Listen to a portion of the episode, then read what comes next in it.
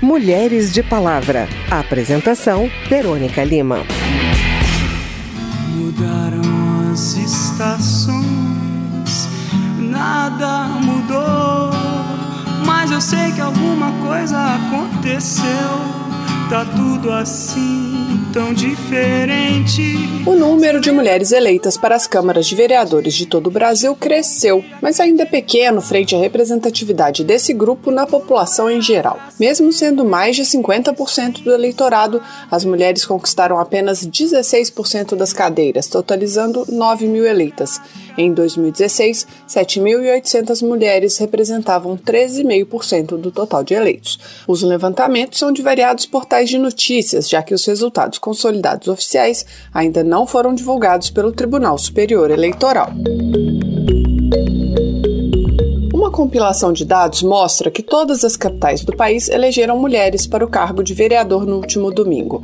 Apenas em Macapá, no Amapá, as eleições ainda não foram realizadas em razão da crise energética. Em 2016, Cuiabá só elegeu homens para a Câmara Municipal.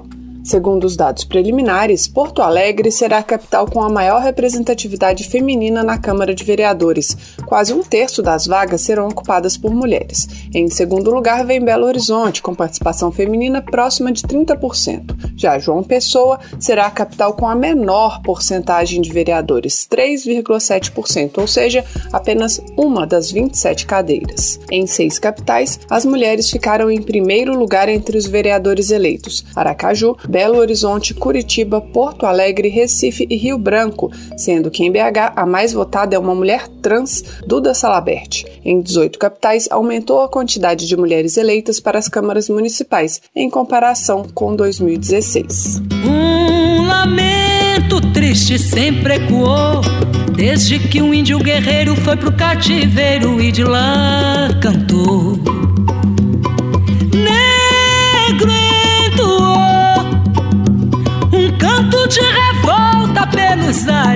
Do quilombo dos palmares, onde se refugiou para o cientista político Márcio Coimbra, o Brasil precisa se modernizar e incluir na representação política as chamadas minorias, que no caso dos negros e das mulheres, por exemplo, nem são numericamente inferiores. Ele ressaltou a importância da união desses grupos no processo político e deu o exemplo dos Estados Unidos. Uma eleição, por exemplo, como a eleição do Barack Obama, ele conseguiu mobilizar como minoria, como sendo um negro concorrendo à presidência dos Estados Unidos, ele conseguiu mobilizar todo todas as outras minorias, que são chamados esses grupos organizados. Então, os hispânicos, as mulheres, enfim, vários setores organizados foram adiante com o presidente Barack Obama e foram fundamentais para sua eleição e para o seu apoio durante o seu governo.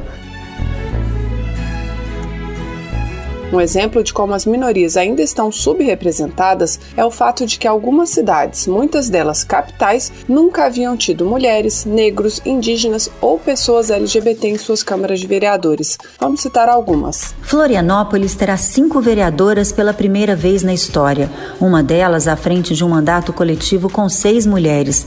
Três Rios, no Rio de Janeiro, elegeu mulheres para a Câmara pela primeira vez em 70 anos. Cuiabá, Curitiba, Vitória, Goiânia, Nova Friburgo, no Rio de Janeiro e Campina Grande, na Paraíba, elegeram suas primeiras vereadoras negras da história.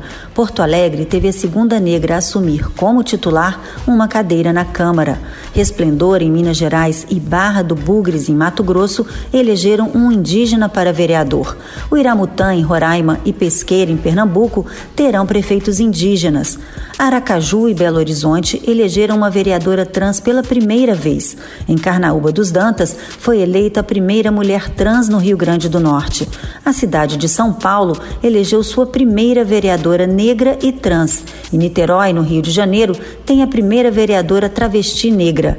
Três cidades gaúchas escolheram representantes trans para a Câmara de Vereadores. E eu sou índio do Brasil e luto contra a opressão. E nessa nova era A minha flecha é o meu som. Essas são algumas vitórias que estão sendo comemoradas pelos movimentos sociais e que marcam a história eleitoral do país. Mas, em termos gerais, a representatividade dos grupos minoritários ainda é pequena, como já falamos em relação às mulheres. Em relação às mulheres negras, ela é ainda menor. Dados levantados por sites de notícia indicam que apenas 6,3% dos eleitos para as câmaras municipais são mulheres negras. Mas o levantamento indica também que o número de mulheres não brancas que se elegeram vereadoras aumentou mais de 20% em relação à eleição de 2016, e o percentual de indígenas eleitos para prefeituras também aumentou, assim como de negros. O repórter Cláudio Ferreira tem mais detalhes. Entre velhos passarinhos tem um lindo Pouco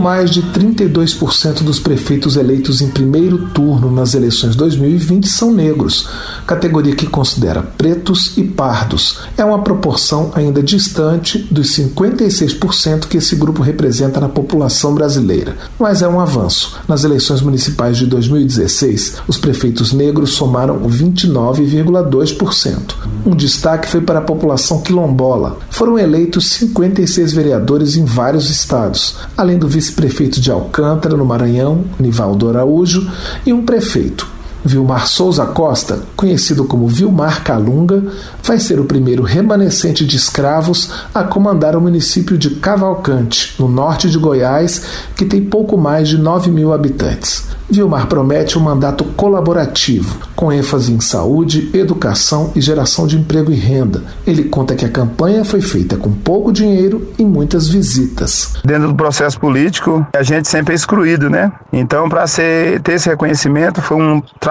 árduo, mas graças a Deus a gente teve o apoio da comunidade e teve o apoio das pessoas também, que não é calunga, né? O deputado Joseildo Ramos, do PT da Bahia, reconhece que ações afirmativas têm feito o sistema eleitoral avançar em agosto deste ano, por exemplo, o Tribunal Superior Eleitoral determinou que os recursos do fundo partidário e do fundo eleitoral sejam destinados de forma proporcional às campanhas dos candidatos negros.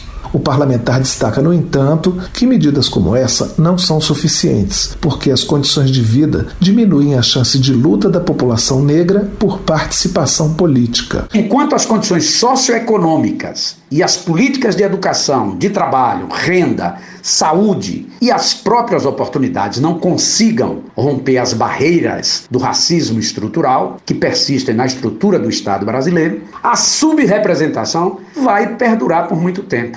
O deputado Joseildo Ramos acrescenta que, apesar dos números das eleições deste ano, a questão não é somente quantitativa. De nada adianta ter negros nos espaços de poder se os que lá estiverem neguem a luta pela completa emancipação do povo preto no Brasil.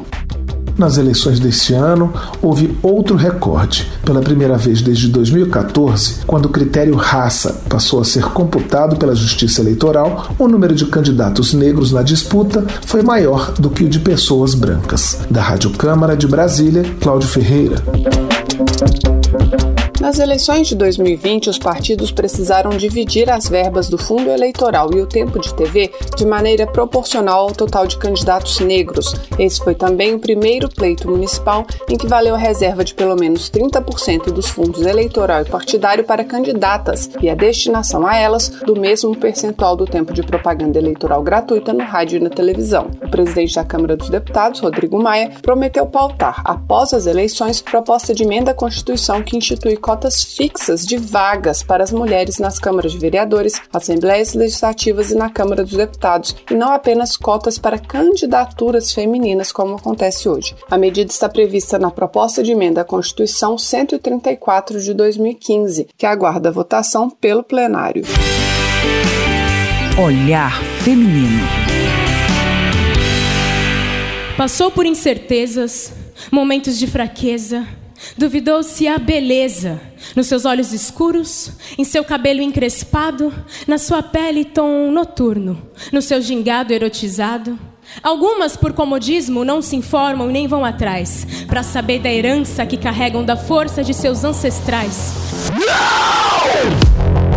Infelizmente, não é só na política que as minorias sociais estão subrepresentadas. Em quase todos os espaços isso acontece, como na literatura. Ciente disso, o ativista dos movimentos sociais negro e feminista Winnie Bueno criou a campanha Lendo Mulheres Negras nas Comunidades. Por meio de financiamento coletivo, o projeto vai equipar cinco bibliotecas comunitárias das cinco regiões do país, com 40 obras sobre mulheres negras. O objetivo é circular o pensamento de mulheres negras de forma acessível e democrática. As cinco bibliotecas foram escolhidas pelo seu compromisso com a disseminação do conhecimento e com a memória da população negra. A repórter Natália Alvino conversou com a Winnie Bueno sobre a necessidade de valorização das escritoras negras. Vamos ouvir. Winnie, a escritora Angela Davis diz que quando a mulher negra se movimenta, toda a estrutura da sociedade se movimenta com ela. Então, qual é a importância de disseminar conhecimento para a sociedade sobre a vida e as narrativas das pessoas negras? Eu acredito muito na aquisição de conhecimento autônomo como uma forma de empoderamento e emancipação inclusive possibilitar conhecimento sobre as obras de mulheres negras, para que as próprias pessoas possam ter compreensões próprias do que essas mulheres estão dizendo, né? Porque, por exemplo, essa frase da Angela Davis, quando a mulher negra se movimenta, toda a estrutura da sociedade se movimenta com ela, esse movimento de mulher negra é um movimento coletivo, não é um movimento individual. Uma mulher negra que ascenda socialmente não significa mudança na estrutura social. Isso demanda uma organização coletiva, uma mudança de estrutura coletiva. E muitas vezes isso é interpretado como uma frase de uh, individualista para justificar certas atitudes que certas mulheres negras tomam, quando na verdade a Angela Davis está falando de uma perspectiva de mudança coletiva. E como você observa o impacto da literatura escrita por mulheres negras na vida das meninas pretas? A literatura ela possibilita inclusive que você articule pensamento abstrato. É uma forma de você aprimorar seus recursos de conhecimento, suas possibilidades de articulação intelectual. Então, se você é, é, possibilita desde muito cedo para jovens negras, para meninas negras, acesso à literatura, você possibilita que essas mulheres possam articular é, conhecimento, possam aprimorar seus recursos para articulação de pensamento, o aprofundamento de articulação crítica. Então, isso é muito importante, isso é fundamental como uma ferramenta de emancipação e de autonomia para a população negra. E, para fechar, quais as obras e escritoras você indica para quem deseja se aprofundar? Na história e no dia a dia das mulheres negras. Eu gosto muito do texto da Ana Jaqueto sobre intelectuais negras, acho que ela fez um trabalho muito importante para compreender o movimento de mulheres negras e a inscrição intelectual é, dessas mulheres.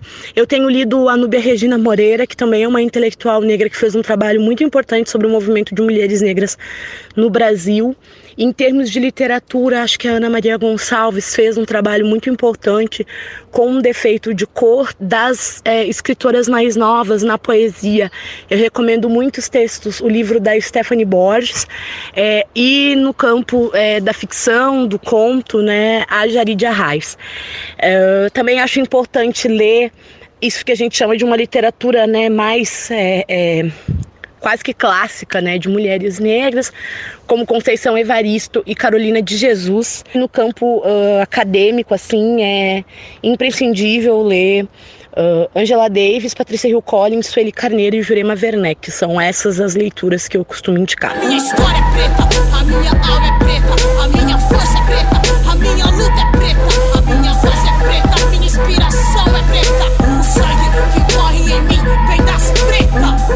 esse foi o Mulheres de Palavra, que teve produção de Cristiane Bake, reportagens de Lara Rage, Cláudio Ferreira e Natália Alvino, trabalhos técnicos de Marinho Magalhães, locução de Ana Delmonte, apresentação e edição de Verônica Lima e coordenação de Márcia Aquilissardi.